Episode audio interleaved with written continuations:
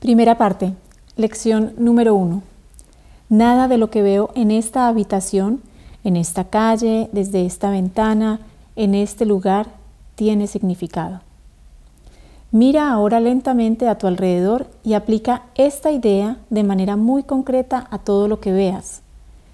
Esa mesa no significa nada, esa silla no significa nada, esta mano no significa nada, este pie no significa nada esta pluma no significa nada.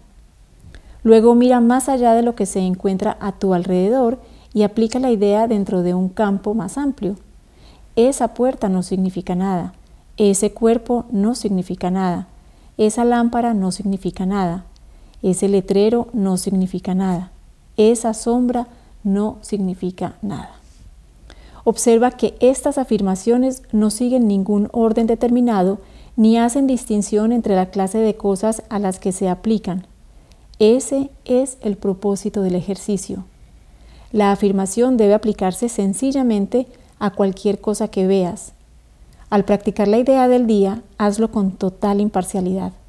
No trates de aplicarla a todo lo que se encuentre dentro de tu campo visual, pues estos ejercicios no deben convertirse en un ritual. Asegúrate solamente de no excluir nada en particular.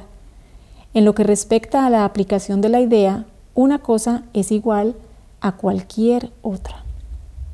Las tres primeras lecciones no deben hacerse más de dos veces al día, preferiblemente una vez por la mañana y otra por la noche. No deben pasar más de un minuto más o menos, a no ser que eso cause una sensación de premura.